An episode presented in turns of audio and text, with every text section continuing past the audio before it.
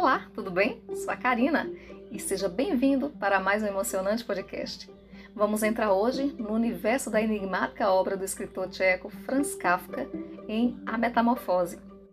Kafka cresceu sob a influência de várias culturas, como a judaica, a tcheca e a alemã, e foi considerado um dos principais escritores da literatura moderna, narrando a perturbação e a alienação do homem do século XX.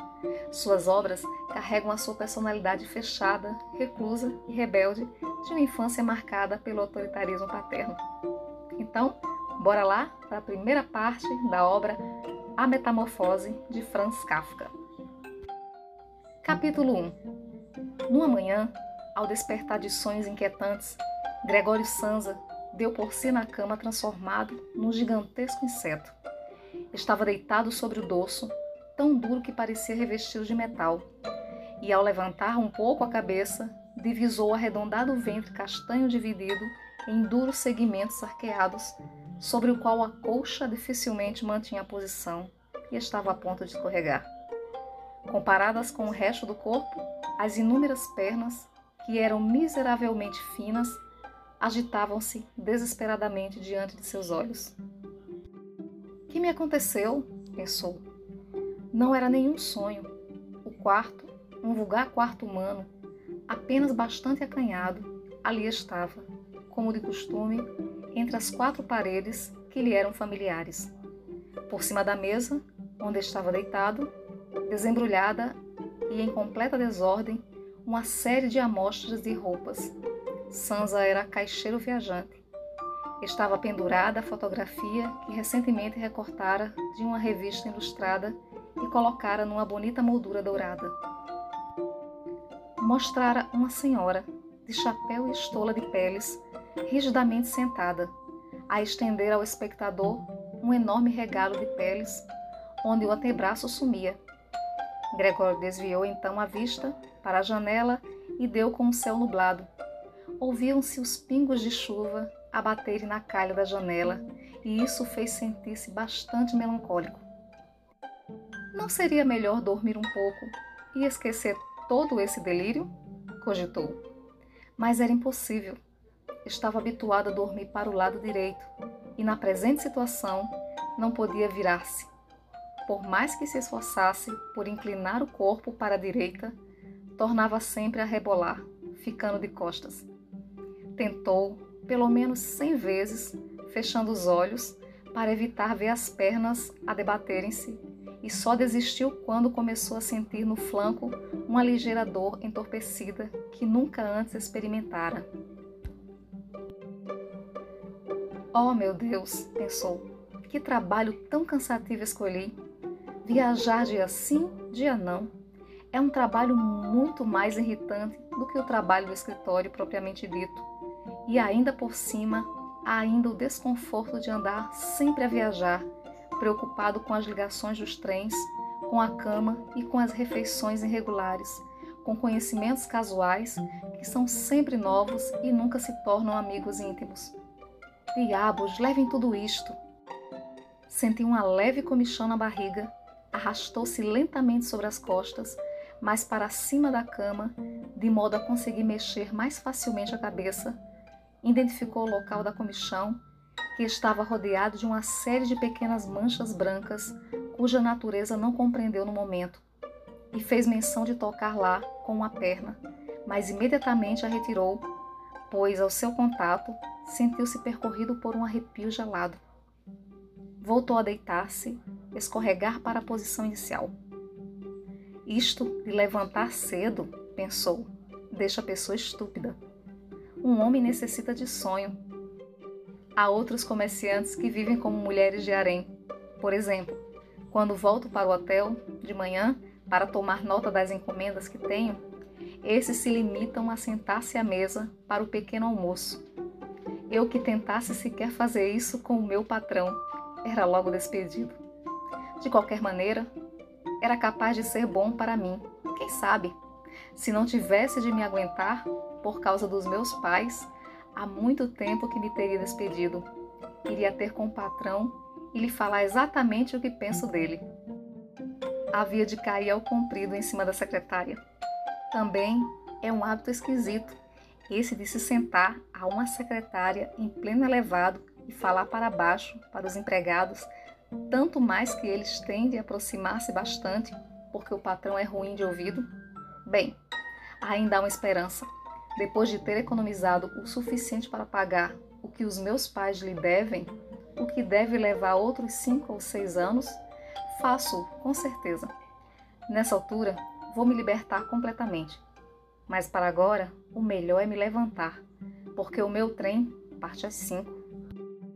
Olhou para o despertador, que fazia tic-tac na cômoda. Pai do céu, pensou. Eram seis e meia e os ponteiros moviam-se em silêncio. Até passava da meia hora. Era quase um quarto para as sete. O despertador não teria tocado? Da cama, via-se que estava corretamente regulado para as quatro. Claro que deveria ter tocado.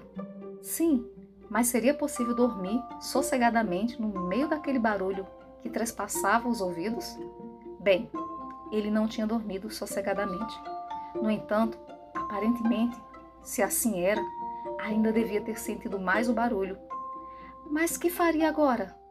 O próximo trem saía às sete. Para o apanhar, tinha de correr como um doido. As amostras ainda não estavam embrulhadas e ele próprio não se sentia particularmente fresco e ativo. E mesmo que apanhasse o trem, não conseguiria evitar uma reprimenda do chefe, visto que o porteiro da firma havia de ter esperado o trem das cinco e há muito teria comunicado a sua ausência. O porteiro era um instrumento do patrão, invertebrado e idiota. Bem, suponhamos que dizia que estava doente mas isso seria muito desagradável e pareceria suspeito, porque durante cinco anos de emprego nunca tinha estado doente. O próprio patrão certamente iria lá à casa com o médico da Previdência, repreenderia os pais pela preguiça do filho e poria de parte todas as desculpas, recorrendo ao médico da Previdência, que, evidentemente, considerava toda a humanidade um bando de falsos doentes perfeitamente saudáveis e enganaria sim, tanto desta vez. Efetivamente, Gregório sentia-se bastante bem, à parte uma sonolência que era perfeitamente supérflua depois de um tão longo sono e sentia-se mesmo esfomeado. À medida que tudo isto lhe passava pela mente a toda a velocidade, sem ser capaz de resolver a deixar a cama, o despertador acabava de indicar um quarto para as sete Ouviram-se pancadas cautelosas na porta que ficava por detrás da cabeceira da cama. Gregório, disse uma voz que era da mãe, é um quarto para as sete. Não tem de apanhar o trem? Aquela voz suave, Gregório teve um choque ao ouvir a sua própria voz responder-lhe inequivocamente a sua voz. É certo, mas com um horrível e persistente guincho gilreante, como fundo sonoro que apenas conservava a forma distinta das palavras no primeiro momento, após o que subia de tom, ecoando em torno delas até destruir-lhes o sentido, de tal modo que não podia ter-se a certeza de tê-las ouvido corretamente. Gregório queria dar uma resposta longa, explicando tudo, mas em tais circunstâncias limitou-se a dizer: Sim, sim, obrigado, mãe. Já vou levantar. A porta de madeira que o separava devia ter evitado que a sua mudança de voz fosse perceptível do lado de fora, pois a mãe contentou-se com esta afirmação, afastando-se rapidamente. Esta breve troca de palavras tinha feito os outros membros da família notar que Gregório ainda estava em casa, ao contrário do que esperavam, e agora o pai batia a uma das portas laterais, suavemente, embora com o um punho. Gregório, Gregório, chamou. O que você tem? E passando pouco tempo depois, tornou a chamar com voz mais firme. Gregório, Gregório. Junto da outra porta lateral, a irmã chamava, em tom baixo e quase lamentoso. Gregório, não se sente bem? Precisa de alguma coisa? Respondeu a ambos ao mesmo tempo. Estou quase pronto. E esforçou-se o máximo porque a voz soasse tão normal quanto possível, pronunciando as palavras muito claramente, deixando grandes pausas entre elas. Assim, o pai voltou ao breve almoço, mas a irmã segredou: Gregório, abre esta porta, anda. Ele não tensionava abrir a porta e sentia-se grato ao prudente hábito que adquirira em viagem de fechar todas as portas à chave durante a noite, mesmo em casa. A sua intenção imediata era levantar-se silenciosamente, sem ser incomodado, vestir-se e, sobretudo, tomar o breve almoço e só depois estudar que mais havia a fazer, dado que na cama, bem o sabia, as suas meditações não levariam a qualquer conclusão sensata. Lembrando-se de muitas vezes ter sentido pequenas dores enquanto deitado, provavelmente causadas por oposições incômodas, que se tinham revelado puramente imaginárias ao levantar-se e ansiava fortemente por ver as ilusões desta manhã desfazerem-se gradualmente. Não tinha a menor dúvida de que a alteração da sua voz outra coisa não era que o prenúncio de um forte resfriado, doença permanente dos caixeiros viajantes. Libertar-se da colcha era tarefa bastante fácil. Bastava-lhe inchar um pouco o corpo e deixá-la cair por si mas o movimento seguinte era complicado, especialmente devido à sua invulgar largura. Precisaria de braços e mãos para erguer-se, e em seu lugar tinha apenas as inúmeras perninhas que não cessavam de agitar-se em todas as direções e que de modo nenhum conseguia controlar. Quando tentou dobrar uma delas, foi a primeira a esticar-se e, ao conseguir finalmente que fizesse o que ele queria, Todas as outras pernas abanavam selvaticamente numa incômoda e intensa agitação. Mas de que serve ficar na cama assim, sem fazer nada? perguntou Gregório a si próprio. Pensou que talvez conseguisse sair da cama deslocando em primeiro lugar a parte inferior do corpo, mas esta, que não tinha visto ainda e da qual não podia ter uma nítida ideia, revelou-se difícil de mover. Tão lentamente se deslocava quando finalmente, quase enfurecido de contrariedade, reuniu todas as forças e deu um temerário impulso, tinha calculado mal a direção e embateu pesadamente na extremidade inferior da cama, revelando-lhe a dor aguda que sentiu ser provavelmente aquela, de momento, a parte mais sensível do corpo. Visto isso, tentou extrair primeiro a parte superior, deslizando cuidadosamente a cabeça para a borda da cama descobriu ser fácil e, apesar da sua largura e volume, o corpo acabou por acompanhar lentamente o movimento da cabeça. Ao conseguir, por fim, mover a cabeça até a borda da cama, sentiu-se demasiado assustado para prosseguir o avanço, dado que, no fim das contas, caso se deixasse cair naquela posição, só um milagre salvaria de magoar a cabeça. E, Custasse o que custasse, não podia perder os sentidos nesta altura. Precisamente nesta altura, era preferível ficar na cama. Quando, após repetir os mesmos esforços, ficou novamente deitado na posição primitiva, suspirando, e viu as pequenas pernas a entrechocarem-se mais violentamente que nunca, se possível, não divisando o processo de introduzir qualquer ordem naquela arbitrária confusão. Repetiu a si próprio que era impossível ficar na cama e que o mais sensato era arriscar tudo pela menor esperança de libertar-se dela. Ao mesmo tempo, não se esquecia de ir recomendando a si mesmo que era muito melhor a reflexão fria, o mais fria possível, do que qualquer resolução desesperada. Nessas alturas, tentando focar a vista tão distantemente quanto podia da janela, mas infelizmente a perspectiva da neblina matinal, que ocultava mesmo o outro lado da rua estreita, pouco alívio e coragem lhe trazia. Sete horas, disse de si para si.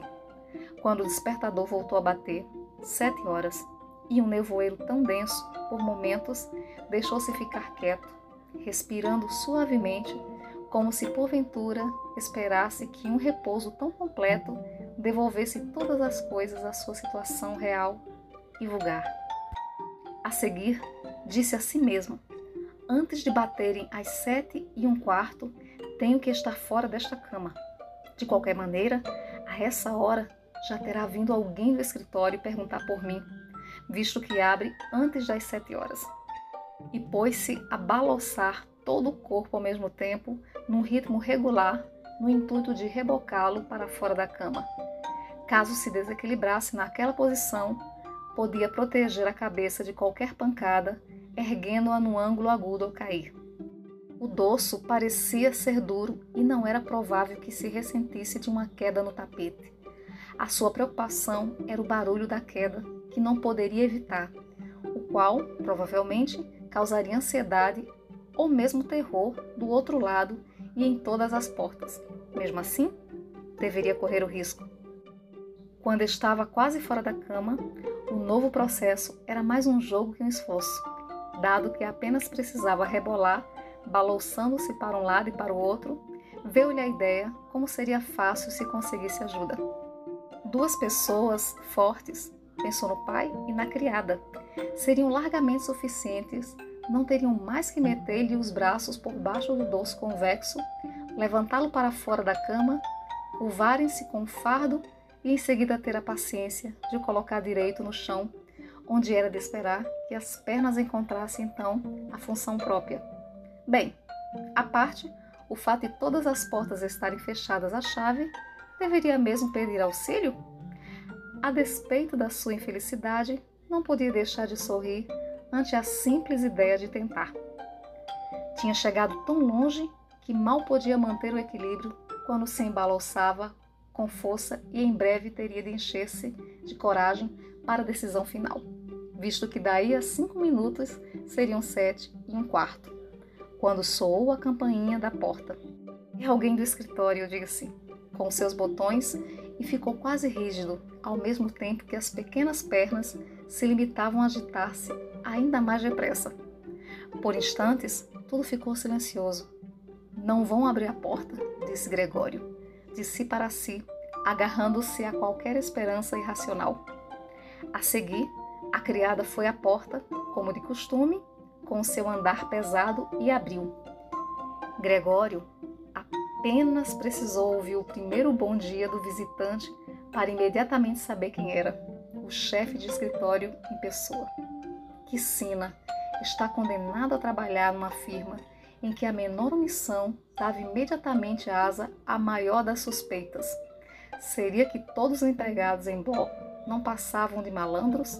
que não havia entre eles um único homem devotado e leal que, tendo uma manhã perdida, uma hora de trabalho na firma ou coisa parecida, fosse tão atormentado pela consciência que perdesse a cabeça e ficasse realmente incapaz de levantar-se da cama? Não teria bastado mandar um aprendiz perguntar se era realmente necessária qualquer pergunta. Teria que vir o próprio chefe de escritório, dando assim a conhecer toda a família uma família inocente, que esta circunstância suspeita não podia ser investigada por ninguém menos versado nos negócios que ele próprio? E mais pela agitação provocada por tais reflexões do que por qualquer desejo, Gregório rebolou com toda a força para fora da cama. Houve um baque sonoro, mas não propriamente um estrondo. A queda foi, até certo ponto, amortecida pelo tapete, também o dorso era menos duro do que ele pensava, de modo que foi apenas um baque surdo, nem por isso muito alarmante. Simplesmente não tinha erguido a cabeça com cuidado suficiente e batera com ela. Virou-a e esfregou-a no tapete de dor e irritação. Alguma coisa caiu ali dentro, disse o chefe do escritório na sala contígua do lado esquerdo. Gregório tentou supor no seu íntimo que um dia poderia acontecer ao chefe de escritório qualquer coisa como a que hoje lhe acontecera a ele. Ninguém podia negar que era possível. Como em brusca resposta a esta suposição, o chefe de escritório deu alguns passos firmes na sala ao lado, fazendo ranger as botas de couro envernizado. Do quarto da direita, a irmã segredava para informá-lo da situação. Gregório, está aqui o chefe de escritório. Eu sei, murmurou Gregório, disse para si, mas não ousou erguer a voz o suficiente para a irmã o ouvir. Gregório, disse então o pai, do quarto à esquerda. Está aqui o chefe de escritório e quer saber por que é que não apanhou o primeiro trem. Não sabemos o que dizer para ele. Além disso, ele quer falar contigo pessoalmente. Abre essa porta. Faz-me o favor. Com certeza não vai reparar na desarrumação do quarto. Bom dia, senhor Sansa. Saudava agora amistosamente o chefe de escritório. Ele não está bem, disse a mãe ao visitante, ao mesmo tempo que o pai falava ainda atrás da porta. Ele não está bem, o senhor pode acreditar. Se assim não fosse, ele alguma vez ia perder o trem? O rapaz não pensa senão no emprego. Quase me zango com a mania que ele tem de nunca sair à noite. Há oito dias que está em casa e não houve uma única noite que não ficasse em casa. Senta-se ali à mesa, muito sossegado, a ler o jornal ou a consultar horários de trens. O único divertimento dele é talhar madeira. Passou duas ou três noites a cortar uma moldurazinha de madeira o Senhor ficaria admirado se visse como ela é bonita. Está pendurada no quarto dele. No instante vai vê-la, assim que o Gregório abrir a porta. Devo dizer que estou muito satisfeita por o Senhor ter vindo. Sozinhos, nunca conseguiríamos que ele abrisse a porta. É tão teimoso e tenho a certeza de que ele não está bem, embora ele não o reconhecesse esta manhã. Já vou, disse Gregório, lenta e cuidadosamente, não se mexendo um centímetro com receio de perder uma só palavra da conversa. Não imagino qualquer outra explicação, minha senhora, disse o chefe de escritório. Espero que não seja nada grave. Embora, por outro lado, deva dizer que nós, homens de negócios, feliz ou infelizmente, temos muitas vezes de ignorar, pura e simplesmente, qualquer ligeira indisposição, visto que é preciso olhar pelo negócio. Bem, o chefe de escritório pode entrar? Perguntou impacientemente o pai de Gregório, tornando a bater a porta. Não, disse Gregório. Na sala da esquerda seguiu-se um doloroso silêncio a esta recusa, enquanto no compartimento da direita a irmã começava a soluçar. Por que não se juntava a irmã aos outros? Provavelmente tinha se levantado da cama há pouco tempo e ainda nem começara a vestir-se.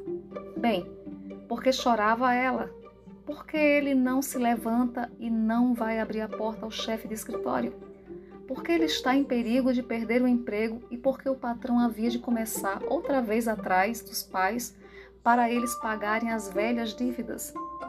Eram, evidentemente, coisas com as quais, nesse instante, ninguém tinha de preocupar-se. Gregório estava ainda em casa e nem por sombras pensava abandonar a família.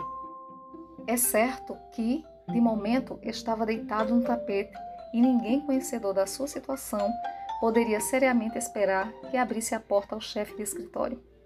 Mas por tão pequena falta de cortesia, que poderia ser plausivelmente explicada mais tarde, Gregório não iria por certo ser despedido sem mais nem que e parecia-lhe que seria muito mais sensato deixarem-no em paz por agora do que atormentá-lo com lágrimas e súplicas. É claro que a incerteza e a desorientação deles desculpava aquele comportamento. Senhor Sansa, clamou então o chefe de escritório em voz mais alta, que se passa consigo? Para aí barricando no quarto, a responder só por sims e nãos, a dar uma série de preocupações desnecessárias aos seus pais e, diga-se de passagem, a negligenciar suas obrigações profissionais de uma maneira incrível? Estou a falar em nome de seus pais e do seu patrão e peço-lhe muito a sério uma explicação precisa e imediata. O Senhor espanta-me, espanta-me. Julgava que o Senhor era uma pessoa sossegada, em quem se podia ter confiança e de repente parece apostado em fazer uma cena vergonhosa. Realmente, o patrão sugeriu-me esta manhã uma explicação possível para o seu desaparecimento, relacionada com o dinheiro dos pagamentos que recentemente lhe foi confiado. Mas eu quase dei a minha solene palavra de honra de que não poderia ser isto. Agora que vejo como o Senhor é terrivelmente obstinado, não tenho o menor desejo de tomar a sua defesa. E a sua posição na firma não é assim tão inexpugnável. Vim com a intenção de dizer-lhe isto em particular, mas, visto que o Senhor está a tomar tão desnecessariamente o meu tempo, não vejo razão para que os seus pais não ouçam igualmente. Desde há algum tempo em que seu trabalho deixa muito a desejar. Esta época do ano não é ideal para uma subida do negócio. Claro, admitamos isso, mas uma época do ano para não fazer negócio absolutamente nenhum, essa não existe. Sem o Sansa, não pode existir. Mas, senhor, gritou Gregório, fora de si e na sua agitação, esquecendo todo o resto, vou abrir a porta agora mesmo. Tive uma ligeira indisposição, um ataque de tonturas que não me permitiu levantar-me. Ainda estou na cama, mas me sinto bem outra vez. Estou a levantar-me agora. Dê-me só mais um minuto ou dois. Não estou bem, realmente tão bem como pensava, mas estou bem, palavra. Como uma coisa destas pode repentinamente deitar uma pessoa abaixo. Ainda ontem à noite estava perfeitamente. Os meus pais que o digam, ou, antes de fato, tive um leve pressentimento. Deve ter mostrado indícios disso, porque não o comuniquei eu ao escritório. Mas uma pessoa pensa sempre que uma indisposição há de passar sem ficar em casa. Olha, Senhor, poupe os meus pais. Tudo aquilo por que me repreende não tem qualquer fundamento. Nunca ninguém me disse uma palavra sobre isso. Talvez o Senhor não tenha visto as últimas encomendas que mandei. De qualquer maneira, ainda posso apanhar o trem das oito. Estou muito melhor depois deste descanso de algumas horas. Se prenda por mim, Senhor. Daqui a pouco vou para o escritório e hei de estar suficientemente bom para o dizer ao patrão e apresentar-lhe desculpas. Ao mesmo tempo que tudo isso lhe saía tão desordenadamente de jato que Gregório mal sabia o que estava a dizer. Havia chegado facilmente à cômoda, talvez devido à prática que tinha tido na cama, e tentava agora erguer-se em pé, socorrendo-se dela. Tensionava, efetivamente, abrir a porta, mostrar-se realmente e falar com o chefe de escritório. Estava ansioso por saber, depois de todas as insistências, o que diriam os outros ao vê-lo à sua frente. Se ficassem horrorizados, a responsabilidade já não era dele e podia ficar quieto. Mas, se o aceitassem calmamente, também não teria razão para preocupar-se e podia realmente chegar à estação a tempo de apanhar o trem das oito, se andasse depressa. A princípio, escorregou algumas vezes pela superfície envernizada da cômoda, mas aos poucos, com uma última elevação, pôs-se de pé. Embora o atormentassem, deixou de ligar importância às dores na parte inferior do corpo. Depois, deixou-se cair contra as costas de uma cadeira próxima e agarrou-se às suas bordas com as pequenas pernas. Isto devolveu-lhe o controle sobre si mesmo e parou de falar porque agora podia prestar atenção ao que o chefe de escritório estava a dizer. Perceberam uma única palavra? perguntava o chefe de escritório. Com certeza não está a tentar fazer de nós parvos? Oh, meu Deus! exclamou a mãe, lavada em lágrimas. Talvez ele esteja terrivelmente doente e estejamos a atormentá-lo. Gente, gente! chamou a seguir.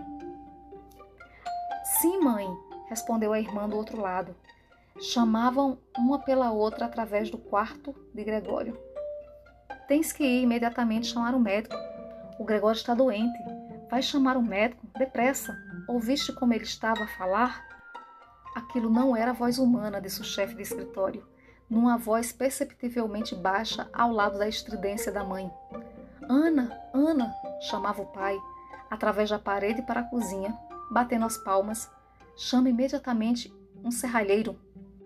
E as meninas corriam pelo corredor com um silvo de saias. Como podia a irmã ter se vestido tão depressa? E abriram a porta da rua de par em par. Não se ouviu o som da porta a ser fechada a seguir. Tinham-na deixado evidentemente aberta, como se faz em casas onde aconteceu uma grande desgraça. Mas Gregório estava agora muito mais calmo. As palavras que pronunciava já não eram inteligíveis, Aparentemente, embora a ele lhe parecessem distintas, mais distintas mesmo que antes, talvez porque o ouvido se tivesse acostumado ao som delas. Fosse como fosse, as pessoas julgavam agora que ele estava mal e estavam prontas a ajudá-lo. A positiva certeza com que estas primeiras medidas tinham sido tomadas confortou-o. Sentia-se uma vez mais impelido para o círculo humano e confiava em grandes e notáveis resultados, quer do médico, quer do serralheiro, sem, na verdade, conseguir fazer uma distinção clara entre eles. No intuito de tornar a voz tão clara quanto possível para a conversa que estava agora iminente, tossi um pouco, o mais silenciosamente que pôde, claro, uma vez que também o ruído podia não soar como o da tosse humana, tanto quanto podia imaginar. Entre mentes, na sala contígua havia completo silêncio.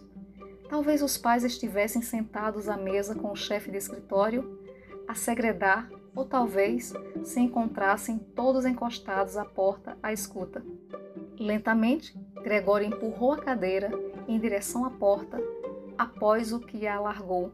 Agarrou-se à porta para se amparar, as plantas das extremidades das pequenas pernas eram levemente pegajosas e descansou, apoiado contra ela por um momento depois destes esforços. A seguir, empenhou-se em rodar a chave na fechadura, utilizando a boca. Infelizmente, parecia que não possuía quaisquer dentes com que havia de segurar a chave, mas, por outro lado, as mandíbulas eram indubitavelmente fortes. Com a sua ajuda, conseguiu pôr a chave em movimento sem prestar atenção ao fato de estar certamente a danificá-las em qualquer zona, visto que lhe saía da boca um fluido castanho que escorria pela chave e pingava para o chão. Ouçam só, disse o chefe de escritório na sala contígua. Está dando volta na chave. Isto foi um grande encorajamento para Gregório, mas todos deviam tê-lo animado com gritos de encorajamento. O pai e a mãe também. Não, Gregório, deviam todos ter gritado. Continua, agarre-te bem a essa chave. E, na crença de que estavam todos a seguir atentamente os seus esforços, cerrou imprudentemente as mandíbulas na chave com todas as forças de que dispunha.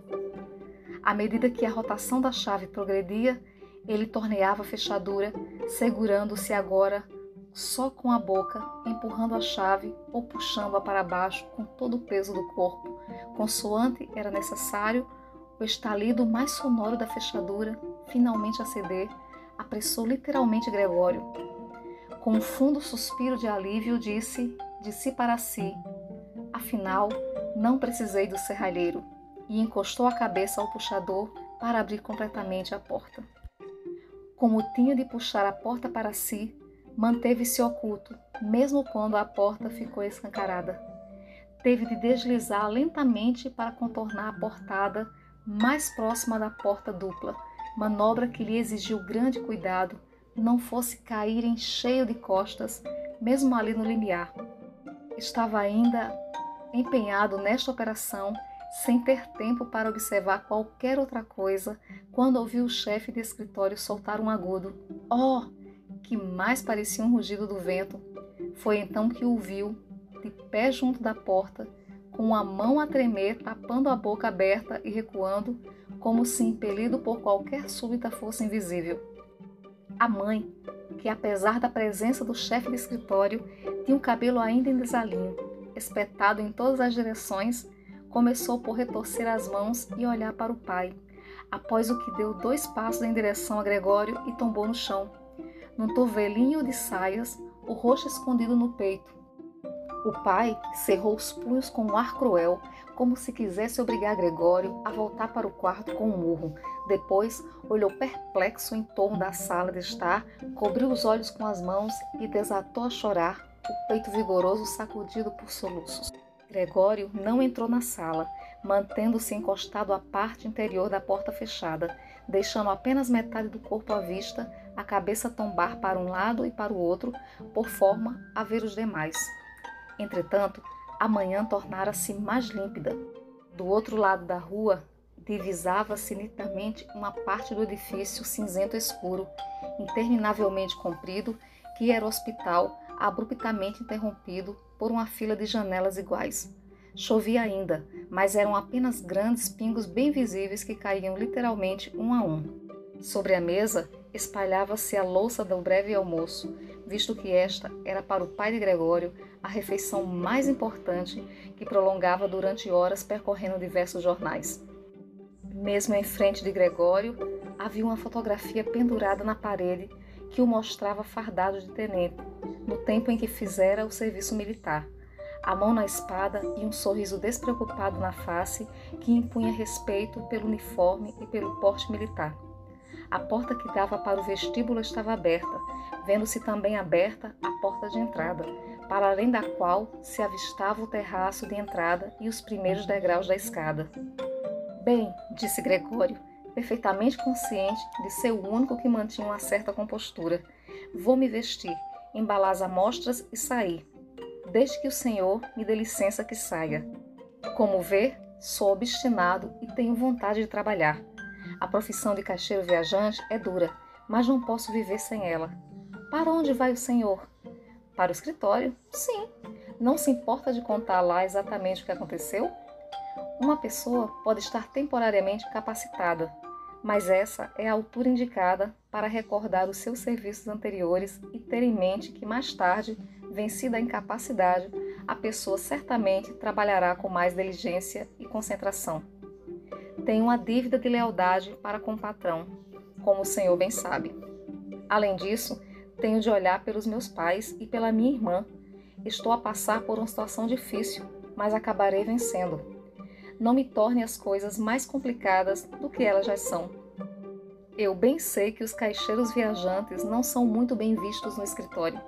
As pessoas pensam que eles levam uma vida estupenda e ganham rios de dinheiro. Trata-se de um preconceito que nenhuma razão especial leva a reconsiderar.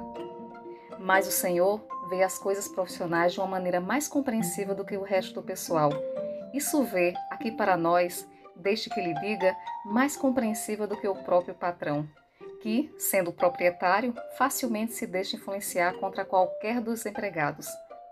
E o senhor sabe bem que o caixeiro viajante, que durante todo o ano raramente está no escritório, é muitas vezes vítima de injustiças, do azar e de queixas injustificadas, das quais normalmente nada sabe, a não ser quando regressa, exausto das suas deslocações, é só nessa altura sofre pessoalmente as suas funestas consequências. Para elas, não consegue descobrir as causas originais. Peço-lhe, por favor, que não se vá embora sem uma palavra sequer que mostre que me dá razão, pelo menos em parte. Logo, as primeiras palavras de Gregório, o chefe de escritório recuara e limitava-se a fitá-lo, pasmo, retorcendo os lábios por cima do ombro crispado. Enquanto Gregório falava, não estivera um momento quieto, procurando, sem tirar os olhos de Gregório, esgueirar-se para a porta, centímetro a centímetro, como se obedecesse a qualquer ordem secreta para abandonar a sala. Estava junto ao vestíbulo e a maneira súbita como deu o último passo para sair da sala de estar levaria a crer que tinha posto o pé em cima de uma brasa. Chegado ao vestíbulo, estendeu o braço direito para as escadas, como se qualquer poder sobrenatural ali o aguardasse para libertá-lo. Gregório apercebeu-se de que, se quisesse que a sua posição na firma não corresse sérios riscos, não podia de modo algum permitir que o chefe de escritório saísse daquele estado de espírito. Os pais não ligavam tão bem deste acontecimento. Tinham se convencido ao longo dos anos de que Gregório estava instalado na firma para toda a vida e, além disso, estavam tão consternados com as suas preocupações imediatas que nem lhes corria pensar no futuro. Gregório, porém, pensava: era preciso deter, acalmar, persuadir e, por fim, conquistar o chefe de escritório. Quer o seu futuro, quer o da sua família, dependiam disso. Se ao menos a irmã ali estivesse. Era inteligente, começara a chorar quando Gregório estava ainda deitado de costas na cama. E por certo, o chefe de escritório, parcial como era em relação às mulheres, acabaria se deixando levar por ela. Ela teria fechado a porta de entrada e no vestíbulo dissiparia o horror. Mas ela não estava e Gregório teria de enfrentar sozinho a situação. E sem refletir, que não sabia ainda de que capacidade de movimentos dispunha, sem se lembrar sequer de que havia todas as possibilidades e até todas as probabilidades de as suas palavras serem mais uma vez ininteligíveis, afastou-se do umbral da porta, deslizou pela abertura e começou a caminhar-se para o chefe de escritório, que estava agarrado com as mãos no corrimão da escada para o terraço. Subitamente, ao procurar apoio, Gregório tombou, com um grito débil, por sobre as inúmeras pernas. Mas, chegando a essa posição, experimentou pela primeira vez nessa manhã uma sensação de conforto físico. Tinha as pernas em terra firme, obedeciam-lhe completamente, conforme observou com alegria, e esforçavam-se até por impedi-lo em qualquer direção que pretendesse. Sentia-se tentado a pensar que estava ao seu alcance um alívio final para todo o sofrimento. No momento preciso em que se encontrou no chão, balançando-se com sofrida ânsia para mover-se, não longe da mãe, na realidade mesmo defronte dela, esta, que parecia até aí completamente aniquilada, pôs-se de pé de um salto de braços e dedos estendidos aos gritos: Socorro! Por amor de Deus, socorro! Baixou a cabeça, como se quisesse observar melhor Gregório, mas pelo contrário, continuou a recuar disparadamente e, esquecendo-se de que tinha atrás de si, se a mesa ainda posta, sentou-se precipitadamente nela, como se tivesse perdido momentaneamente a razão ao esbarrar contra o obstáculo imprevisto. Parecia igualmente diferente ao acontecimento de que a cafeteira que tinha ter tombado e estava derramando um fio sinuoso de café no tapete. Mãe, mãe, murmurou Gregório, erguendo a vista para ela. Nessa altura, o chefe de escritório estava já completamente deslocado. Gregório não resistiu ao ver o café a correr, cerrou as mandíbulas com um estalo isso fez com que a mãe gritasse outra vez, afastando-se precipitadamente da mesa e atirando-se para os braços do pai, que se apressou a acolhê-la. Mas agora, Gregório não tinha tempo a perder com os pais. O chefe de escritório nas escadas, com o queixo apoiado no corrimão, dava uma última olhadela para trás de si. Gregório deu um salto para ter melhor a certeza de ultrapassá-lo o chefe de escritório deveria ter lhe adivinhado as intenções, pois, de um salto, venceu vários degraus e desapareceu, sempre aos gritos que ressoavam pelas escadas. Infelizmente, a fuga do chefe de escritório pareceu pôr o pai de Gregório completamente fora de si, embora até então se tivesse mantido relativamente calmo. Assim, em lugar de correr atrás do homem, ou de pelo menos não interferir na perseguição de Gregório, agarrou com a mão direita na bengala que o chefe de escritório tinha deixado numa cadeira, juntamente com o chapéu em sobretudo, e com a esquerda num jornal que estava em cima da mesa, e batendo com os pés e brandindo a bengala e o jornal, tentou forçar Gregório a regressar ao quarto. De nada valeram os clamores de Gregório, que, aliás, nem sequer eram compreendidos, por mais que baixasse humildemente a cabeça, o pai limitava-se a bater mais fortemente com os pés no chão. Por trás do pai, a mãe tinha escancarado uma janela, apesar do frio, e debruçava-se a ela, segurando a cabeça com as mãos. Uma rajada de vento penetrou pelas escadas, agitando as cortinas da janela e agitando os jornais que estavam sobre a mesa, o que fez que se espalhasse algumas páginas pelo chão. Impiedosamente, o pai de Gregório obrigava-o a recuar, assobiando e gritando como um selvagem. Mas Gregório estava pouco habituado a andar para trás, o que se revelou um processo lento. Se tivesse a oportunidade de virar sobre si mesmo, poderia alcançar imediatamente o quarto, mas receava exasperar o pai com a lentidão de tal manobra e temia que a bengala que o pai brandia na mão pudesse desferir-lhe uma pancada fatal no dorso ou na cabeça. Finalmente, reconheceu que não lhe restava alternativa, pois verificou, aterrorizado, que ao recuar nem sequer conseguia controlar a direção em que se deslocava-se. Assim, sempre observando ansiosamente o pai, que de viés começou a virar o mais rapidamente que pôde, o que na realidade era muito moroso. Talvez o pai tivesse registrado as suas boas intenções, visto que não interferiu, a não ser para, de quando em quando e à distância, lhe auxiliar a manobra com a ponta da bengala. Se ao menos ele parasse com aquele insuportável assobio, era uma coisa que estava a ponto de fazê-lo perder a cabeça. Quase havia completado a rotação quando o assobio o desorientou de tal modo que tornou a virar ligeiramente na direção errada. Quando finalmente viu a porta em frente da cabeça, pareceu-lhe que o corpo era demasiadamente largo para poder passar pela abertura. É claro que o pai, no estado de espírito atual, estava bem longe de pensar em qualquer coisa que se parecesse com abrir a outra portada para dar espaço à passagem de Gregório. Dominava-o a ideia fixa de fazer Gregório regressar para o quarto o mais depressa possível. Não aguentaria de modo algum que Gregório se entregasse aos preparativos de erguer o corpo e talvez deslizar através da porta.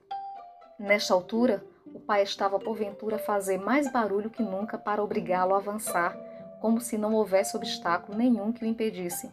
Fosse como fosse, o barulho que Gregório ouvia atrás de si não lhe soava aos ouvidos como a voz de pai nenhum.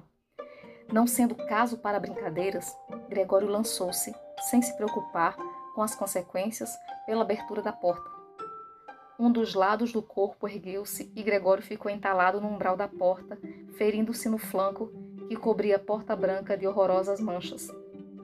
Não tardou em ficar completamente preso, de tal modo que, por si só, não poderia mover-se, com as pernas de um dos lados a agitarem-se tremulamente no ar e as do outro penosamente esmagadas de encontro ao soalho.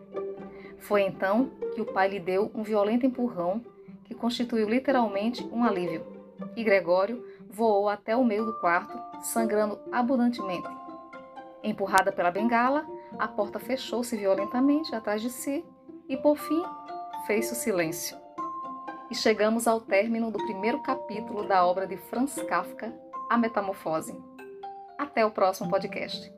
podcast.